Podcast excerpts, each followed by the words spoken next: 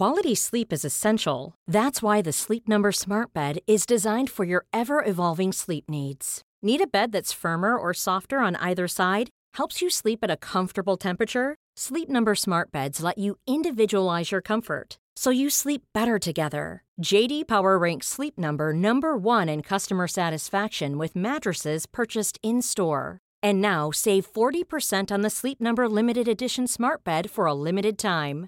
For JD Power 2023 award information, visit jdpower.com/awards. Only at Sleep Number stores or sleepnumber.com. 2020. Ein neues Jahrzehnt beginnt. Gleichzeitig beginnen in diesem Jahr drei neue Lebenskreise. Dieser Podcast erzählt euch alles über diese wichtigen Zyklen. Eure Hosts sind der Astrologe Alexander Graf von Schlieffen und John Ruhrmann.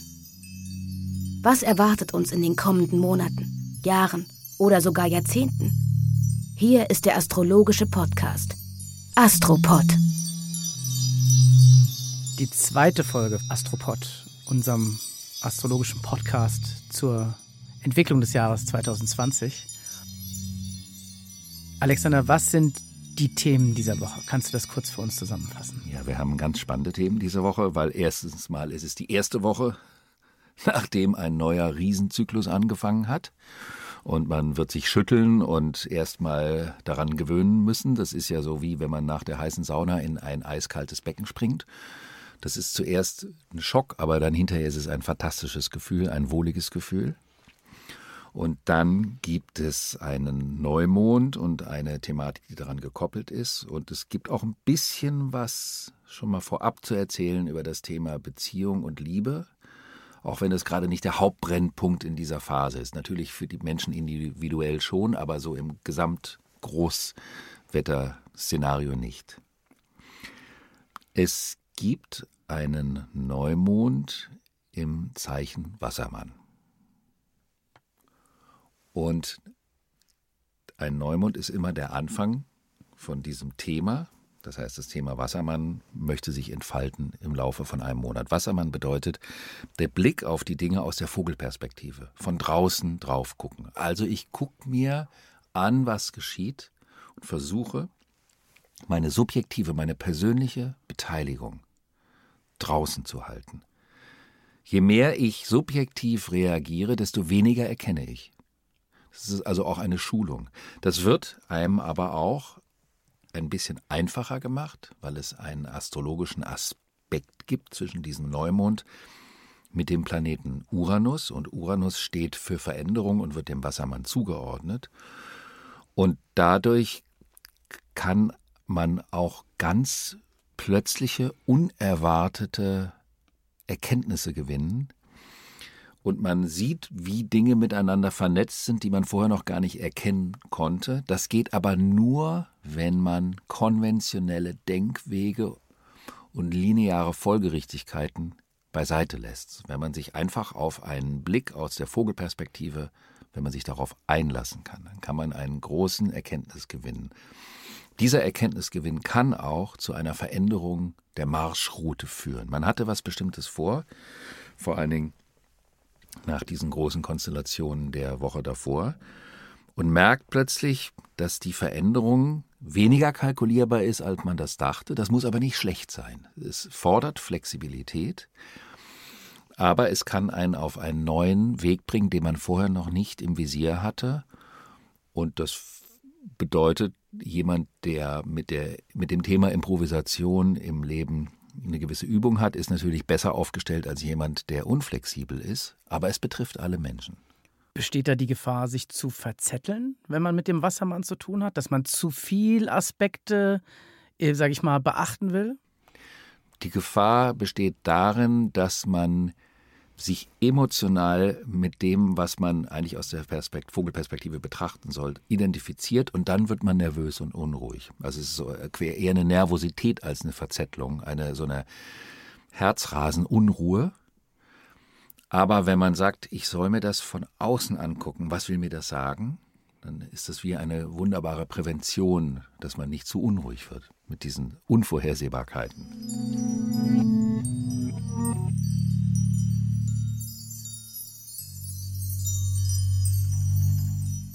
Was wird in der Woche konkret passieren? Weil was die Leute ja nicht sehen, ist, dass du hier vor mir ähm, dein, das Horoskop liegen hast, was du für die Woche gemacht hast. Und das sieht aus meiner Perspektive sehr interessant aus, aber vielleicht kannst du kurz erklären, was es konkret für diese Woche bedeutet. Konkret kann es viele Überraschungen geben, vor allen Dingen in Hinsicht auf berufliche oder auch auf gesellschaftliche Aktivitäten.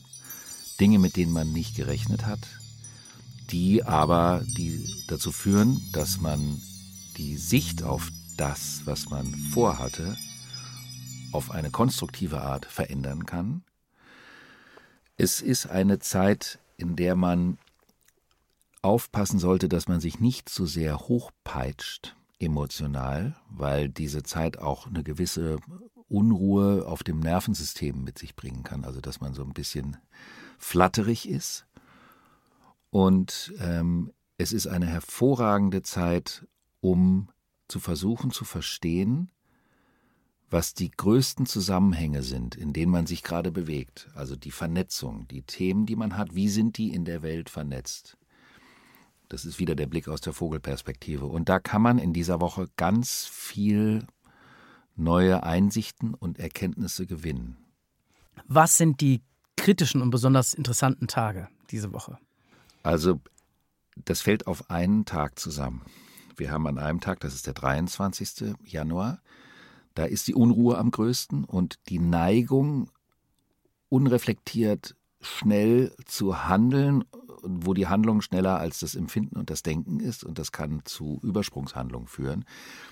Gleichzeitig ist aber auch ein großer romantischer Aspekt an diesem Tag da, der was mit Liebessehnsüchten und mit Großzügigkeit zu tun hat. Also könnte man aus der Kombination dieser beiden Konstellationen ableiten, dass man sich im Beziehungsleben für etwas Neues, Überraschendes offen hält und dadurch Türen und Fenster öffnet, die für Partnerschaften auch beruflicher Art total förderlich und konstruktiv und zukunftsweisend sein können.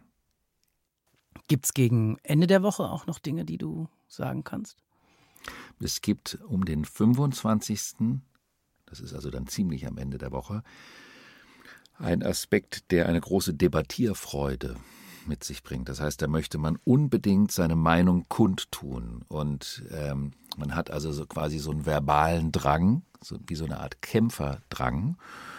Und das ist natürlich gut, weil Diskussion und Meinungsaustausch auch in einem demokratischen Prozess förderlich sind und auch sinnvoll sind. Aber man muss auch aufpassen, dass man dem anderen nicht immer zu schnell über den Mund fährt und dadurch unter Umständen Unfrieden stiftet. Spannend. Was sind die in dieser Woche dominanten Sternzeichen bzw. Planeten für dich? Die wichtigste Konstellation hat mit dem Uranus, mit diesem plötzliche Veränderungen zu tun.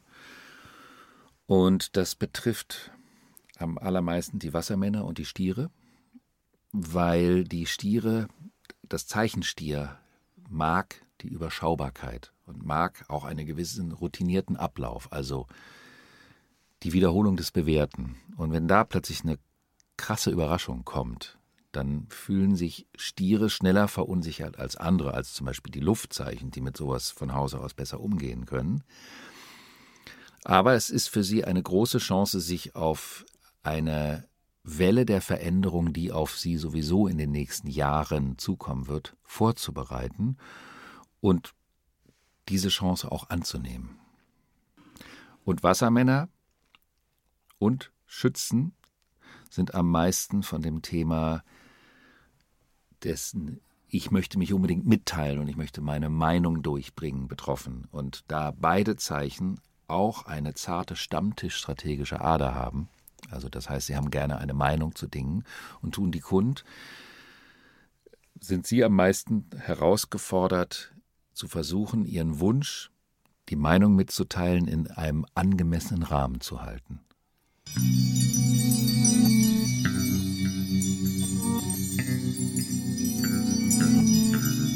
Du sagst oft, dass Personen, die ein gewisses Sternzeichen haben oder einen gewissen Aszendenten haben, in dem Zusammenhang besonders zu erwähnen sind.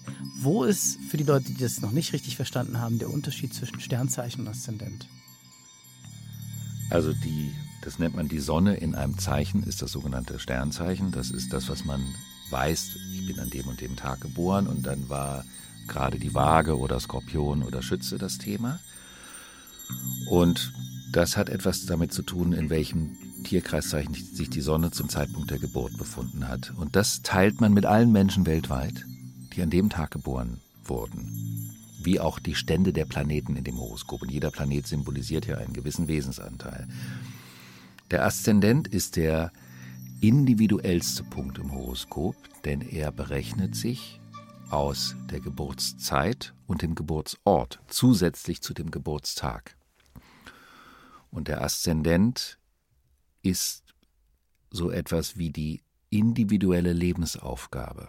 Und das verändert das sogenannte Sonnenzeichen dadurch auch sehr. Weil wenn man jetzt sagt, ich habe mein Zeichen meinetwegen in der Waage, aber ich habe einen Aszendenten in einem ganz anderen Zeichen, dann ist mein Auftrag das Zeichen des Aszendenten und das soll ich mit dem Zeichen der Sonne zum Beispiel umsetzen. Ich gebe einmal ein Beispiel. Wenn ich zum Beispiel Fisch bin und ich habe einen Löwe-Aszendenten, dann bin ich als Fisch jemand, der gerne manchmal sich zurückzieht und sich im großen Ganzen auflöst und ein Gefühl der Verbundenheit liebt. Das ist wie so eine Art Verschmelzung. Und der Löwe-Aszendent gibt zum Auftrag, du sollst zum Platzhirsch werden. Du sollst die Führung übernehmen. Das passt aber dem Fisch eigentlich gar nicht. Und dadurch hat der Fisch einen Auftrag, für das er von Hause aus nicht die natürlichsten Mittel mitbringt. Das macht aber das Leben eines Menschen, der eine solche Kombination hat, gerade besonders spannend, weil er soll eine ungewöhnliche Art und Weise entwickeln, wie er den Platzhirsch gibt oder Führung übernimmt, ohne dabei gleichzeitig den anderen Leuten auf die Füße zu treten, weil er das gemäß seines Zeichens Fische sowieso nicht möchte. Das heißt, wenn man sagt, eines Tages wird der Roman deines Lebens über dein Leben geschrieben, dann wäre der Aszendent so etwas wie der Titel dieses Romanes. Und wir haben ja auch vor, immer wieder in diesen Episoden nicht nur über die aktuellen Themen, sondern immer etwas Grundsätzliches über die Astrologie auch so ein bisschen mit einzustreuen, um unsere Hörer in das Thema mehr einzuführen. Und das werden wir auch in der nächsten Episode machen, obwohl es da auch ganz spannende romantische Konstellationen am Himmel gibt.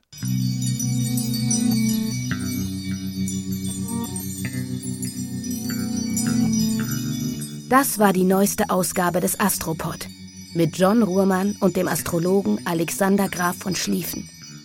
Empfehlt diesen Podcast an eure Freunde weiter und abonniert Astropod über Apple Podcasts, Spotify oder überall, wo es Podcasts gibt. Wir sind bald zurück mit einer neuen Folge.